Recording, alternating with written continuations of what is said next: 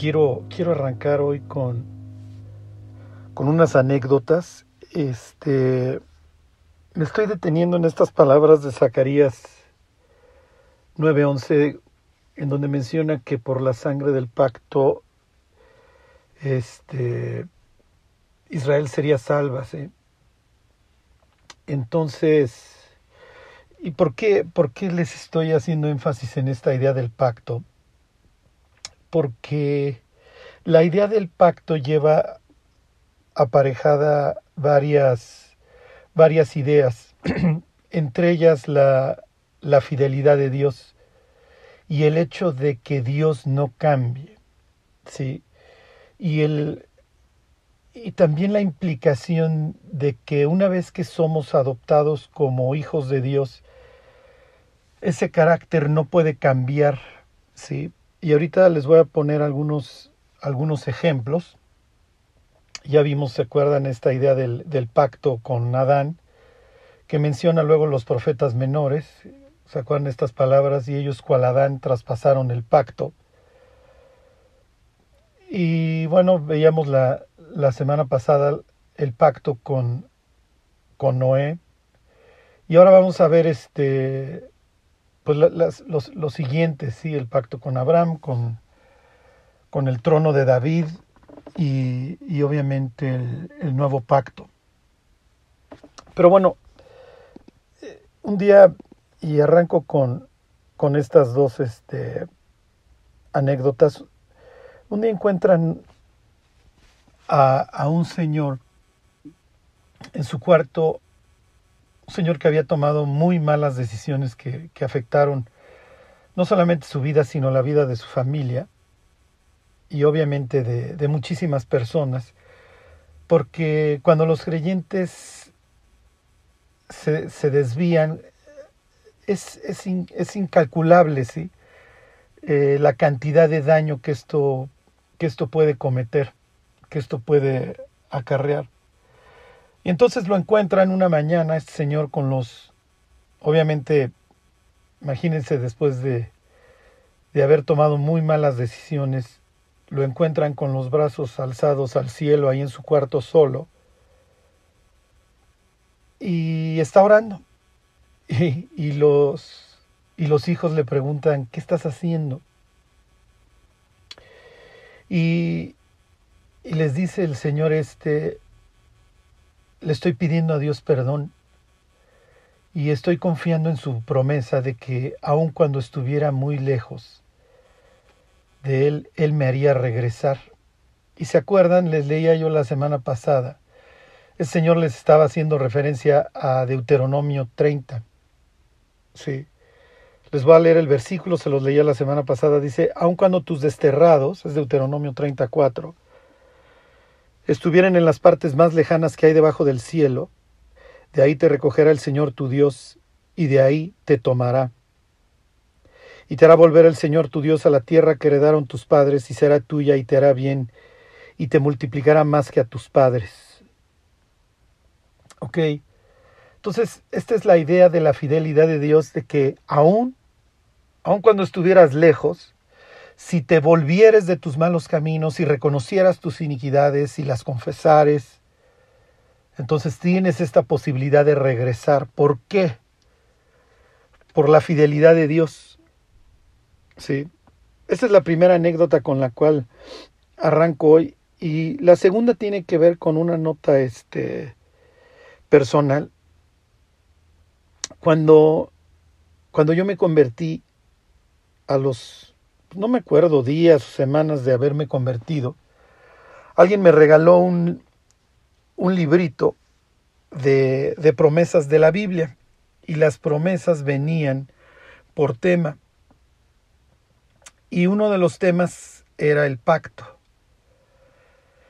Y entonces, este, pues me acuerdo que promesas del pacto, pues ¿qué, ¿qué será esto? Y entonces me fui y las empecé a leer y se me quedaron grabadas. Se me quedó grabado el Salmo, más adelante les hago referencia al el 89, el versículo 34, no olvidaré mi pacto, ni mudaré lo que ha salido de mis labios. Sí, este, Malaquías 3.6, me acuerdo perfecto, porque era 3 por 2, 6. Porque yo Jehová no cambio, por eso no habéis sido destruidos, hijos de Israel. Sí, Dios no cambia. Sí, Jesucristo es el mismo ayer, hoy y por los siglos. También venía ahí. Y la más increíble, bueno, no quiere decir que las otras no. Eh, me acuerdo perfecto, porque esto me será como en los días de Noé, cuando juré a Noé que nunca más las aguas de Noé pasarían sobre la tierra. Así he jurado que no me enojaré contra ti, ni te reñiré. Y luego dice, porque los montes se moverán y los collados temblarán, pero no se apartará de ti el pacto de mi misericordia. Este, ay, déjenme ver si se los dije bien. Se los leo este del 54 de Isaías, no se los dije bien. Dice el 54, 10 de Isaías, porque los montes se moverán y los collados temblarán, pero no se apartará de ti mi misericordia, ni el pacto de mi paz se quebrantará, dijo Jehová, el que tiene misericordia de ti. Ok, fíjense, hoy está tan, tan distorsionado el cristianismo que a veces las personas llegan a, creer en cosas como que la salvación se pierde, ¿sí? Como si la pudiéramos obtener. o sea, ya parece que vamos a perder algo que no podemos ni siquiera alcanzar. Sí. Y cuando digo alcanzar, me refiero por nuestros propios medios. Sí. Entonces, esto de que la, salvación se pierde es, es, lo mismo que la salvación por obras. Sí, la, la salvación por obras, pero después, entre comillas, de que te convertiste o después de tu salvación. Unos la salvación por obras sería tus obras antes de la salvación, otros es la salvación y después la tienes que mantener con tus obras. Pero salvación por obras, al fin y al cabo, no. No, no, no. La justicia es de Dios y el que salva, dijera Jonás, la salvación es de Jehová. ¿Sí? El ser humano la acepta o la rechaza. ¿Ok? Pero la salvación es un contrato gratuito léase aquel en el cual todas las cargas son para una de las partes y todos los beneficios son para la otra. Pero al fin de cuentas sigue siendo un contrato. Se requiere el acuerdo de voluntades. Cuando empezaba yo a estudiar derecho y, leí que la, donación era un contrato, se me hizo bastante extraño. Pero sí, se requiere el consentimiento del receptor, del donatario, para que la donación se perfeccione, para efectos fiscales y lo que ustedes gusten y manden. ¿Ok? es Dios el que salva. ¿Ok? Y una vez que la persona se convierte en hija de Dios, no puede perder ese estatus. ¿Ok? Yo me puedo pelear con mis hijos, pero nunca van a dejar de serlo. ¿Ok? Entonces, y es lo que está diciendo aquí Isaías, que se muevan los montes, que los collados tiemblen, pero el pacto de mi paz no se quebranta. ¿Ok? Y eso es lo que nos enseña el pacto que Dios celebra con Abraham a través de este camino de sangre. ¿Ok? Entonces, ¿qué es lo que provocó, y me regreso tantito a, a mi anécdota, qué es lo que provocó esto en mi vida? el hecho de que en mis primeros días de convertido entendiera yo esta idea de que Jehová no cambia, de que su pacto no se va a invalidar, de que no va, no va, a mudar lo que ha salido de sus labios. ¿Qué, qué, qué apuntaló? Sí, miren, cuando yo no recuerdo el día exacto que me convertí, pero sí recuerdo perfectamente el momento. O sea, no recuerdo la fecha, pero recuerdo perfectamente esa tarde. Después de que yo le pedí a Dios que me salvara del infierno, que hiciera lo que tuviera que hacer, pero que yo no me quedé en el infierno, cuando abrí los ojos, sabía que algo había cambiado para siempre. No lo entendía, yo no conocía Romanos 8, en donde, en donde Pablo explica que el Espíritu da testimonio a nuestro espíritu de que somos hijos de Dios. ¿Ok? de que el espíritu con mayúscula da testimonio a nuestro espíritu con minúscula. Sí, no sé si el texto original griego tenga esa distinción entre mayúsculas y minúsculas, pero lo tiene nuestro texto. Ok, para dejar claro que el Espíritu de Dios es el que nos ¿ok? Nos da esta seguridad de que somos sus hijos. ¿Qué es lo que esto provoca? esto provoca seguridad, esto provoca confianza de que aun si hay tropiezos, voy al cielo, o sea, de que no voy a acabar en el infierno, de que esto depende no de mí. O sea, si mi salvación depende de mí, estoy en severos problemas, porque Dios acaba de, como, como dice el Salmo 103, Dios acaba de poner en el polvo el destino eterno de una persona. Y como dice David, acuérdate de que somos polvo. Ajá. Entonces, esto es mucho más grande que nosotros, pero a veces no lo entendemos ni para bien ni para mal. Sí, entonces a veces el cristiano pues ya tira el arpa y dice me vale, pero no se da cuenta de que está en una historia mucho más grande que, que, que él mismo. ¿Ok? Y fíjense, ¿de qué se ha encargado perfectamente el mundo? De destruir en la mente y en la conciencia de las personas la historia grande, la metanarrativa, como le llaman. Algo por qué vivir. Ajá. Acuérdense que vivimos en la generación más atea en la historia de la humanidad. Y cuando tú arrancas a Dios de la fórmula de la vida, no hay absolutamente nada eterno por qué vivir y no hay un norte, no hay algo que me diga qué está bien y qué está mal, porque simple y sencillamente soy un animal que se bajó de un árbol. Entonces, si me comporto como tal, pues ¿qué importa? No soy nada, mi vida no sirve para nada, no tengo ninguna trascendencia. Y me puedo autocotorrear con esta idea, no, es que puedo hacer bien y puedo dejar algo para la humanidad. Ajá. sí, claro. ¿Ok? pero nosotros no. Claro, el diablo aún a los mismos creyentes les hace pensar que la vida no, no, tiene sentido, que, que, no sirve, o por lo menos que la de cada uno de nosotros no sirve. ¿Ok? Entonces esta idea del pacto, de que formo parte de algo mucho más grande que yo, y de que Dios hizo, me ha hecho, o sea, promesas, ajá, sobre las que puedo vivir y sobre las que puedo descansar y que me pueden alentar a continuar. Esas promesas de un Dios que no va a cambiar y que una mañana no se va a levantar y va a decir, no, mira, la revoco porque estás de amarrar. Es finalmente el mensaje que le manda Dios a Israel a través de Zacarías 9, a través de Isaías 54, a través de toda esta literatura de la restauración. No voy a invalidar mi pacto contigo. Ok, Josué, hijo de Josadac, Zorobabel, yo sé que tienen miedo, el exilio fue brutal. Pero mi pacto con ustedes no se ha invalidado. Sigo siendo su Dios y ustedes siguen siendo mis vasallos, mis siervos, mis hijos, mi esposa.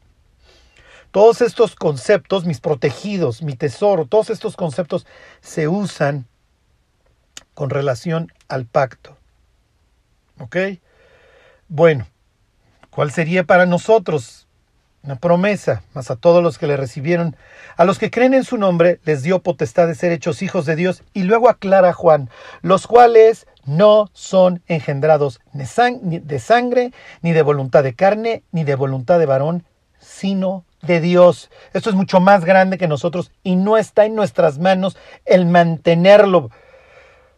¿Ok? No no, no va a poner Dios, a ver, mira, ya te convertiste, ya te perdoné, pero de aquí para adelante tú ya le echas ganitas. No. ¿Ok? No depende del que quiere ni del que corre, sino de Dios que tiene misericordia. Claro, yo tengo que obedecer y sí estoy bajo un pacto.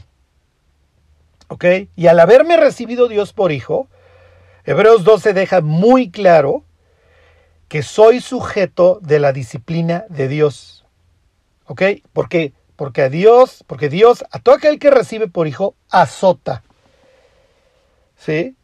Y disciplina. ¿Para qué? Para traer un fruto apacible de justicia, para que seamos mejores. ¿Ok? Pero Dios azota a sus hijos. ¿Ok? ¿Para qué? Para que seamos mejores. Lo, que, lo mismo que diría Pablo a los Corintios. No, juzgáis a vosotros a los que están dentro. O sea, la disciplina es para los de adentro. O sea, más a los que están fuera, Esos eventualmente los juzgará Dios. ¿Ok? Bueno. Ok, entonces vamos a ver este pacto, el pacto que Dios celebra con, con Abraham. Este es bastante claro. Este, lo que, lo que vamos a ver a continuación era una especie de, vamos al notario, ¿ok? En la antigüedad. Pero en la antigüedad no andaban jugando con ciertas disposiciones, ¿ok? Como por ejemplo el matrimonio. Que las personas entendían, por ejemplo, situaciones como el adulterio que implicaban la muerte. ¿Ok? ¿Por qué? Porque el adulterio no solamente destroza familias, destroza naciones. Entonces, cuando, por ejemplo, las personas se casaban, los, padres de los contrayentes cruzaban un, un, charco de sangre, luego volteaban a ver sus pies y sus, y sus ropas este, salpicadas de sangre y se hacían ciertas promesas. ¿Ok? Entonces, si tu hijo el día de mañana es adúltero, este, bueno, pues se va a derramar la sangre. Si tu hija el día de mañana es adúltera, se va a derramar la sangre. Acuérdense que había ciertos delitos en la Biblia que se castigaban con la muerte. Uno de ellos era el adulterio. ¿Ok? Se los pongo como ejemplo para que vean la clase de contrato que va a celebrar ahorita Dios con Abraham. Y es muy importante, ¿ok? Que veamos cómo se obligaban y qué es lo que sucede en particular o de forma inusual. Lo que va a suceder en esta escena tiene una parte inusual en esta historia. ¿Ok? Hubo una especie de ahí guerra mundial o guerra internacional en la época de Abraham, en la que Abraham tiene que intervenir para variar, rescatando a, rescatando a su sobrino Lot. Y entonces Dios, capítulo 15, este es un pasaje famoso del Génesis, tiene toda esta conversación con él bastante interesante. Me voy a detener en ella para que vean esta idea del pacto, ¿ok?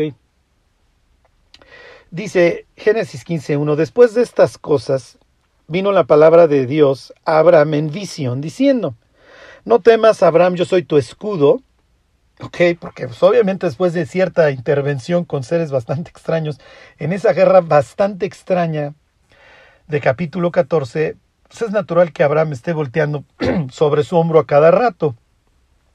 ¿Ok? Entonces, no temas, yo soy tu escudo y tu recompensa, tu galardón será sobremanera grande. Y aquí viene este término chutzpah, que es como arrojo, como, como está eh, bastante extraño. O sea, la forma en la que Dios y Abraham se llevan es bastante extraña.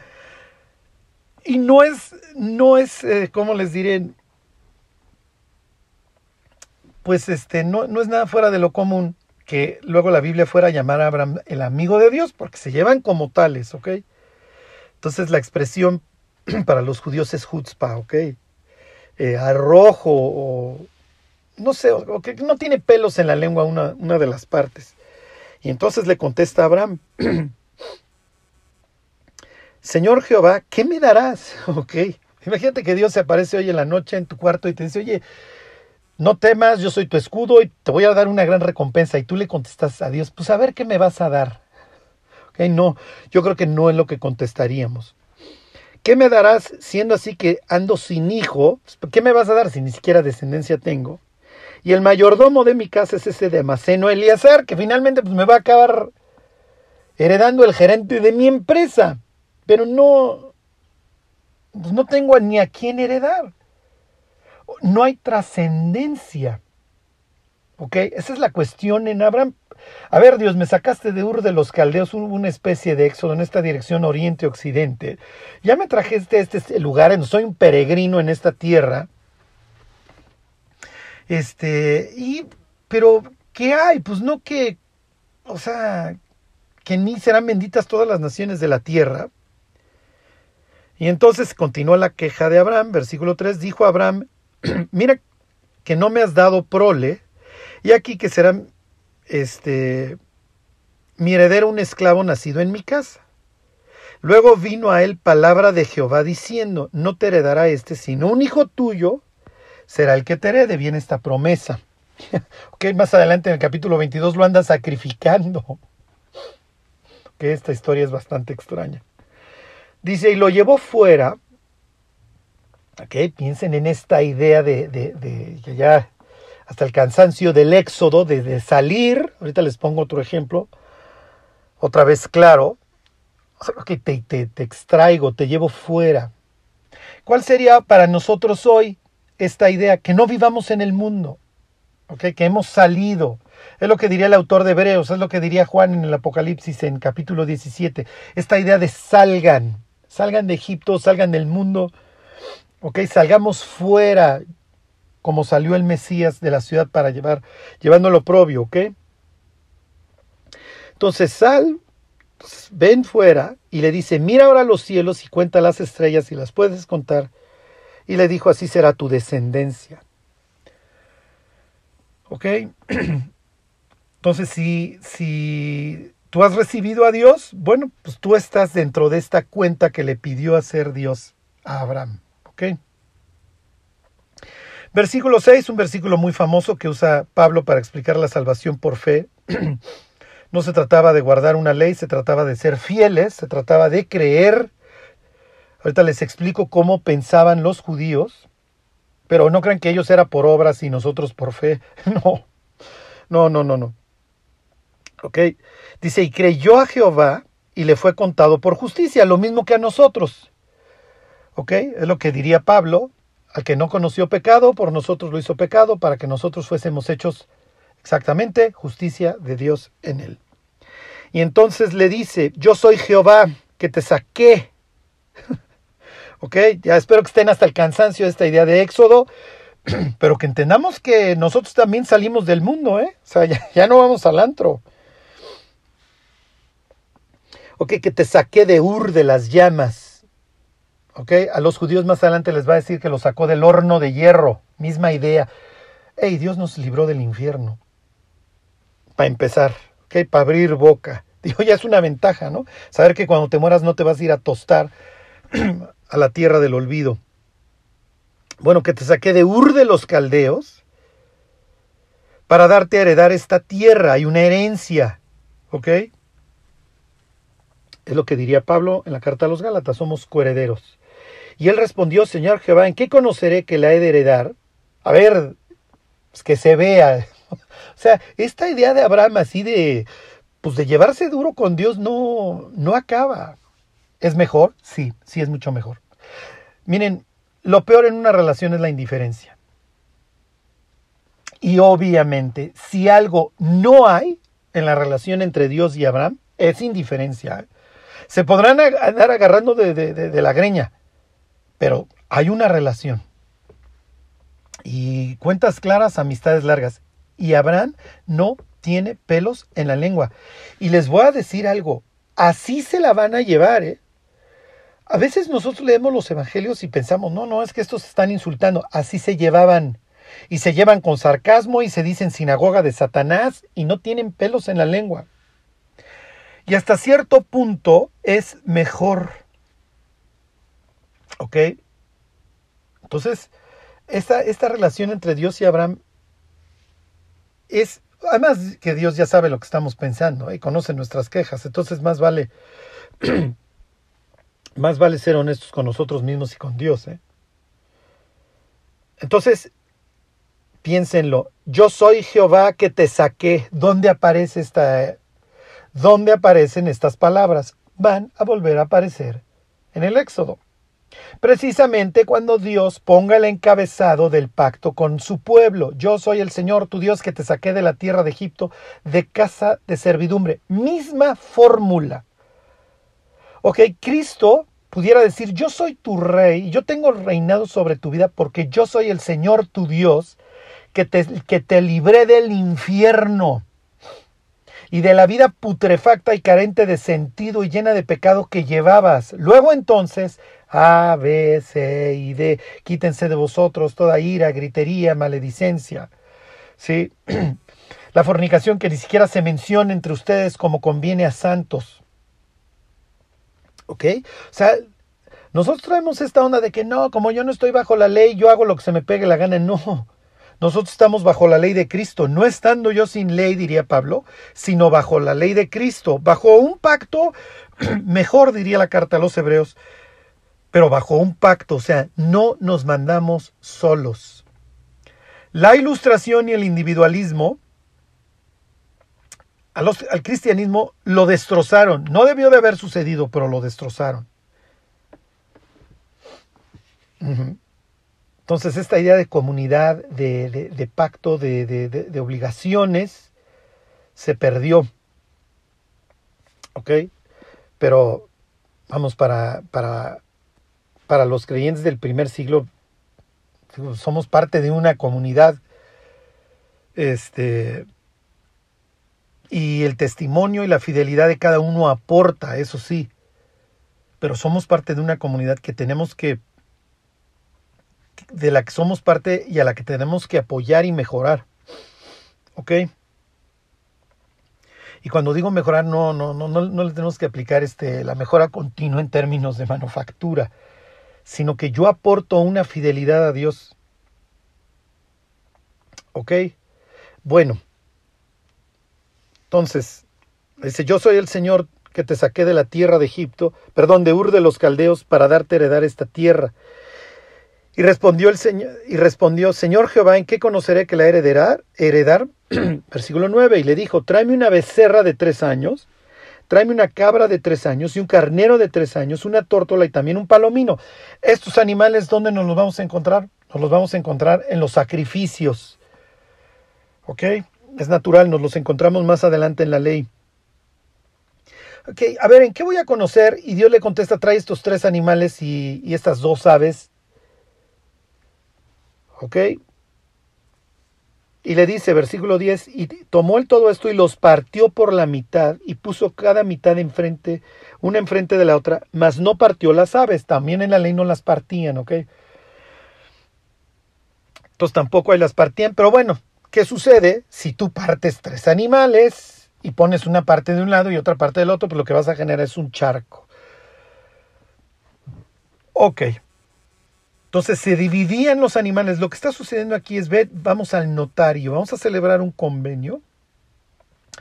Y este convenio es tan importante que va a tener cláusulas cuya penalidad implican la muerte. ¿Ok? Y el camino que se formaba, el charco que se hacía, le llamaban el camino de sangre. No es algo extraño para ellos. que hasta la fecha, los árabes cuando se casan, en algunas comunidades todavía siguen celebrando los matrimonios de esta manera. ¿Ok? Les voy a poner un ejemplo para que vean qué es lo que está sucediendo en Jeremías 34, en la ley se establecía que el siervo judío servía seis años y el séptimo se le liberaba. Sucede que obviamente pues, la ley en letra muerta en la época de Jeremías, tomabas un siervo hebreo a cuenta de sus deudas y no lo liberabas. En el año séptimo les valía. Y entonces sucede que viene así la represión al rey y el rey sale con la embajada. Oigan muchachos, estamos súper mal. Vamos a liberar a todos los siervos judíos. ¿Cómo ven? Ok, y entonces dice el 34, este, 13, ya sale Sedequías y dice, oigan, pues sí, ya vamos a, para variar, vamos a obedecer a Dios, ¿no? Y dice 34, 13 aquí en Jeremías, así dice Jehová, Dios de Israel yo hice pacto con vuestros padres el día que los saqué de tierra de Egipto, de casa de servidumbre, diciendo, al cabo de siete años, eh, esto es Deuteronomio 15:12, al cabo de siete años dejará cada uno a su hermano hebreo que le fuere vendido, le servirá seis años y lo enviará libre. Pero vuestros padres no oyeron ni inclinaron su oído. Y vosotros os habíais hoy convertido y hecho lo recto delante de mis ojos, anunciando cada uno libertad a su prójimo. Imagínense que tenían un siervo hebreo que ahí tenía 11, 12 años trabajando con él. Le decían, ¿qué crees? Fíjate que pues desde hace años te tenía yo que haber liberado. Pero pues bueno, ya, pues ya vete, ¿no? Porque pues ya vino esta reprensión dura. Sedequías ya nos dijo que lo hiciéramos. Dice, y habíais hecho pacto en mi presencia en la casa en la cual es invocado mi nombre. Pero sucedió que siempre no. Después de que lo liberaron, llegaron y pensaron, ay, hijo, es que tanto trabajo. Y dejar ir a los esclavos así de a gratis, pues como que no. Esto de vivir por fe no, no es bastante agradable para nosotros. Y dice el 16, pero os habéis vuelto y profanado mi nombre, y habéis vuelto a tomar cada uno a su siervo y cada uno a su sierva, que habíais dejado libres a su voluntad, y los habéis sujetado para que os sean siervos y siervas. Ok, entonces ahí vienen de regreso. Por tanto, así ha dicho Jehová, vosotros no me habéis oído para promulgar cada uno libertad a su hermano y cada uno a su compañero. He aquí yo promulgo libertad, dice Jehová, a la espada, a la pestilencia y al hambre, y os pondré por afrenta ante todos los reinos de la tierra. Y entregaré a los hombres que traspasaron mi pacto, que no han llevado efecto las palabras del pacto que celebraron en mi presencia, dividiendo en dos partes el becerro y pasando por medio de ellas. A los príncipes de Judá y a los príncipes de Jerusalén, a los oficiales y a los sacerdotes y a todo el pueblo de la tierra que pasaron entre las partes del becerro. ¿Qué es lo que había sucedido en esta historia? Que dijeron, bueno, pues sí, es cierto, violamos el pacto, pero vamos a partir los animales, vamos a pasar en medio de la sangre y les promulgamos libertad y luego fíjense que siempre no y entonces Dios dice, ah caray, tú, te, tú ya te habías obligado con sangre a liberarlos y ahora saliste con la embajada de que siempre no. Entonces yo te libero tipo Apocalipsis 6, cuarto sello, yo te libero la espada, la mortandad y el hambre. Apocalipsis 6 faltan las fieras de la tierra. Aquí no. Ok. Bueno. Este. Te libero estas tres cosas porque tú ya te habías obligado y ya habías pasado por el camino de sangre. Se los pongo como ejemplo para que vean que esto no era fuera de lo común para los judíos ni para Abraham. Entonces Dios le dice, voy a celebrar contigo un pacto, Abraham. Tráete estos tres animales, pasa en medio de ellos, o bueno, vamos a pasar en medio de ellos y vamos a celebrar un convenio. ¿Ok? Y entonces Dios, como nos está sucediendo a nosotros, se tarda en venir. Y ahí ya está Abraham esperando que venga, que venga esto. Y bueno, Dios, pues ya están. Imagínense a Abraham ahí delante del charco de sangre, los animales. Obviamente lo que esto va a provocar es que vengan las aves de rapiña y estén pues, encima de él volando. Dice versículo 11, y descendían aves de rapiña, ya me regresé este, a Génesis, Génesis 15, 11. Y dice, y descendían aves de rapiña sobre los cuerpos muertos y Abraham las ahuyentaba. Mas a la caída del sol, que ya empieza la oscuridad, sobrecogió el sueño a Abraham. Si mal no recuerdo, esta es la misma idea. Este, sí, esta es la misma idea de Adán, ¿ok? Cuando Adán duerme para que venga su, su esposa para tomar algo de su costado, ¿ok? Este, entonces, misma idea, eh, más a la caída del sol sobrecogió el sueño a Abraham, y aquí que el temor de una grande oscuridad cayó sobre él. Ok, lo mismo que en los judíos, cuando el éxodo, antes de ser liberados, está este clamor. ¿Ok? Lo mismo que está sucediendo en nuestra vida, ¿eh? Las tinieblas avanzando sobre el mundo, cada día peor, cada día más horrible. ¿Ok? Entonces viene esta idea, porque además aquí es donde se le va a profetizar el éxodo a Abraham. ¿Ok? Entonces esta idea de tinieblas, de temor, y entonces aparece Dios como el fuego consumidor. Versículo 3. Entonces Jehová dijo a Abraham, Ten por cierto que tu descendencia morará en tierra ajena, y será esclava ahí, será oprimida cuatrocientos años. Mas también a la nación a la cual servirán juzgaré yo, y después de esto saldrán con gran riqueza.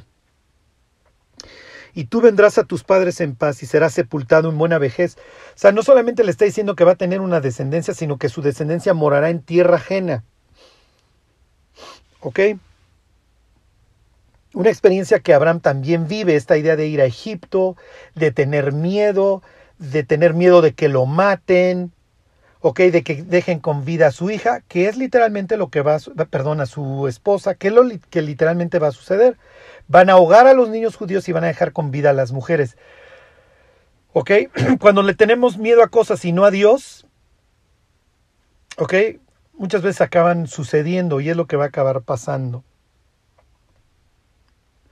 ¿Ok? Versículo 16. Y en la cuarta generación volverán acá porque aún no ha llegado al colmo la maldad del amorreo hasta aquí. ¿Ok? Ya, va a venir esta idea de multiplicación de la maldad en la tierra de Canaán, oportunidad mientras para que se arrepientan hasta que finalmente se derrama el juicio. ¿Ok? Ya no, no, no abro paréntesis aquí. Versículo 17. Y sucedió que puesto el sol y ya oscurecido, se veía un horno humeando y una antorcha de fuego que pasaba por entre los animales divididos. En aquel día hizo Jehová un pacto con Abraham diciendo, a tu descendencia daré esta tierra desde el río de Egipto hasta el río grande, el río Éufrates, la tierra de los eneos, de los eneseos, los cadmoneos, los eteos, los fereceos, los refaitas, los amorreos, los cananeos, los jerjeseos y los jebuseos varios puntos. Vinieron las tinieblas hasta que apareció la luz. ¿Ok? Aparece Dios como el fuego consumidor. Es lo que dice Pablo en segunda de Tesalonicenses. Aparecerá Dios en llama de fuego. ¿Ok? En medio de las peores tinieblas. ¿Ok? Que es cuando regrese Cristo. Pero quiero que vean algo aquí. Se los vuelvo a leer. En aquel día hizo Jehová un pacto, un pacto con Abraham. Le va a dar tierra y le va a dar prole. Le está prometiendo tierra y trascendencia. En el pacto con Noé le promete vida. ¿Ok? Le promete el no exterminio. ¿Ok? Esa es la promesa. Te estoy prometiendo vida. Y la vida es tan importante que el que la derrame, su, sangre, tiene que ser derramada. ¿Ok? Te prometo, por así decirlo, lo que le está diciendo es perpetuidad. O sea, la humanidad no va a ser exterminada. En este caso, le está prometiendo tierra, le está prometiendo la, heredad y le está prometiendo descendencia. ¿Ok? Hay un proyecto para el pueblo de Dios. Mismo que Zacarías le está recordando al pueblo. Obviamente Zacarías no solamente está recordando el pacto con Abraham, le está recordando el pacto en el, en el que vemos con, con más detalle la próxima semana. Ok, hay promesa de heredad, de tierra y descendencia. Pero lo que quiero que vean aquí es que el único que pasa por el charco de sangre y el único que dice que hizo pacto uno con el otro es Dios. ¿Ok? Imagínense que Abraham está a punto de cruzar y Dios le pone la mano en el pecho y le dice, no, mi amigo. No, porque yo sé que tú vas a incumplir, yo sé que tú vas a fallar. Esta obligación la adquiero yo por los dos. Obviamente Cristo, el ángel de Jehová, omnisciente, está presente en la historia. Y por así decirlo, Dios está condenando o ratificando la condena, como diría Apocalipsis, que pesa sobre Jesús desde, desde la fundación del mundo. ¿Ok? Así dice Apocalipsis 13. El cordero que fue inmolado desde el principio, desde la fundación del mundo. En el instante que Abraham no pisa ese charco de sangre y solo lo cruza el horno consumidor, si tú fallas, Abraham, yo pago. ¿Ok? Luego estas ideas obviamente las va a tomar Isaías 53. ¿Sí? Todos nosotros nos descarriamos como ovejas, pero Él cargó sobre Él el pecado de todos nosotros. Esta idea de cuando haya puesto su vida en expiación por el pecado y luego la resurrección, verá linaje y vivirá por largos días y la voluntad del Señor será en su mano prosperada. ¿Ok? El único que se está obligando ahí, ajá, e, es Dios. ¿Qué hizo Abraham? Lo que hizo Abraham lo narra el mismo capítulo, unas palabras arriba. Y creyó Abraham a Dios y le fue contado por justicia. ¿Ok? la salvación es algo tan grande, es algo tan imposible para el ser humano que el único que la puede llevar a cabo y el único que la completa y la perfecciona es Dios. No está en las manos de Abraham, no está en las manos de Moisés, no está en las manos de David, ¿ok? No es algo que tenga que mantener ni Abraham, ni Moisés, ni David, ¿ok? Esto es imposible, no lo pueden hacer, ¿ok? Su única responsabilidad, y por eso Pablo más adelante en la carta a los romanos va a citar este pasaje, su responsabilidad es poner su confianza en Dios, no en sí mismos. ¿Ok? Entonces, esto es algo que se los leo para que nos llene de, confianza, de, de esperanza.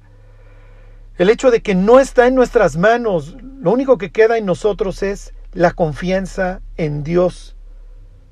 ¿Ok? No es que Dios se levante un día, una mañana y diga, no, sabes que ya, ya, ya no los aguanto. Podrá disciplinarnos, pero este carácter de hijos no lo podemos perder. ¿Por qué? Porque no fuimos engendrados por voluntad de carne, ni por voluntad de varón, Ajá, ni por sangre, sino por la voluntad de Dios. ¿Ok? Entonces, y Abraham lo entiende perfecto, acaba de suceder algo que está más allá de él. ¿Ok?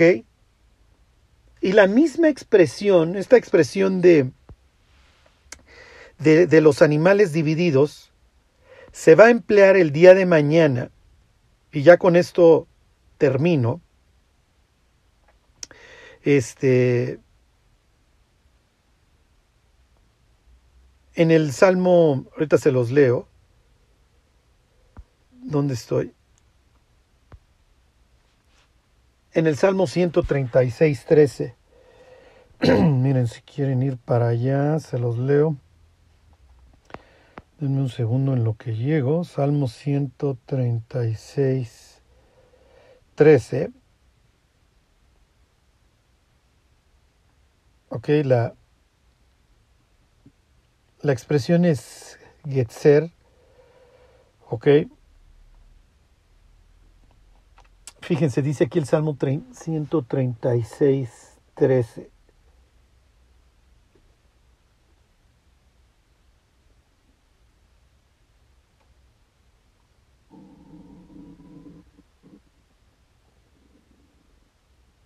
¿Dónde estoy? Perdón, me perdí, dice, al que dividió el mar rojo en partes, porque para siempre es su misericordia. ¿Ok? La, la misma expresión, se las leo, eh, de Génesis 15, 17, dice, y sucedió que puesto el sol ya oscurecido, se veía un horno humeando y una antorcha de fuego que pasaba por entre los animales divididos. Es la misma expresión que se usa aquí al que dividió el mar rojo en partes. Ajá. Entonces, fíjense, así como Abraham parte los animales y por en medio de ellos pasa Dios, pasa Dios en medio de los animales divididos, la misma expresión se utiliza, ¿ok?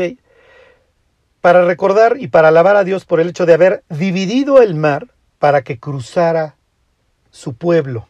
Entonces, es una especie de recordar el pacto que hizo Dios con Abraham en Génesis 15, al liberar a su pueblo. ¿Ok? Y termino con esto. Cuando Dios libera a su pueblo, ajá, la noche anterior, los judíos pusieron sangre, para variar, en el marco de su puerta. Piensen en sangre que está chorreando del travesaño y, y en los postes de la puerta. Piensen en un judío que acaba de celebrar la Pascua y recordar todo esto. Cuando descuelgan a Cristo de la cruz y ve en el travesaño y en el poste la sangre escurriendo. Hacía años, Juan el Bautista había dicho aquí el Cordero de Dios. ¿Qué va a venir a la mente de Nicodemo esa tarde? Que viene con José de Arimatea para descolgar a Cristo de la cruz. El Éxodo. El Cordero de Dios acaba de morir. Su sangre se está chorreando. Ajá. Y recordar ese día de oscuridad que acaba de suceder durante tres horas. Recordar ese día de oscuridad en la vida de Abraham, del patriarca. La sangre y recordar el pacto de Dios y su fidelidad. Y Nicodemo pensando, el Mesías, el buen pastor acaba de dar su vida por nosotros. Algo acaba de suceder. No, no, no alcanzo a entender el impacto, la trascendencia de lo que acaba de suceder. Pero me queda claro que aquí acaba de haber sangre y acaba de haber tinieblas. Y esto es bastante común para nosotros como pueblo de Dios, que en las peores tinieblas venga este concepto de sangre salvadora, redentora, este concepto de fidelidad por parte de Dios. ¿Qué habrá pensado Nicodemo cuando después de tres días empezó a surgir este rumor y esta noticia de que Cristo había resucitado de entre los muertos? Tal como la promesa hecha a Abraham en Isaac de que en él sería llamada descendencia, lo mismo había sucedido. Dios le había ordenado a Abraham que matara a su hijo Isaac Isaac, por así decirlo, resucita de entre los muertos y así lo creían, porque un sustituto, un cordero había quedado atrapado en un carnero en esa ocasión entre las espinas. Y Nicodemo viendo tinieblas y al cordero con sus espinas en la cabeza. Y luego, por si fuera poco, la sangre en el poste y en el travesaño escurriendo. Y Nicodemo pensando, acabamos de experimentar algo así como el éxodo. Vinieron las tinieblas y Dios cumplió su promesa. Y para acabar todo este espectáculo de luz y sonido, después de que Jesús dice, está terminado, está consumado, a lo lejos, el sonido de las trompetas el día 15, bueno, el día, perdón, 14, en el sacrificio de la tarde a las 3 de la tarde, a lo lejos, escuchándose las trompetas, el pueblo guardaba silencio, es un día solemne, para señalar que el Cordero había muerto. Cuando nosotros nos convertimos, se acuerdan, por así decirlo, también pasamos Ajá, por este charco de sangre, la sangre de Jesús. También pasamos entre el mar, salimos de Egipto, de las tinieblas, de la opresión, del horno de hierro.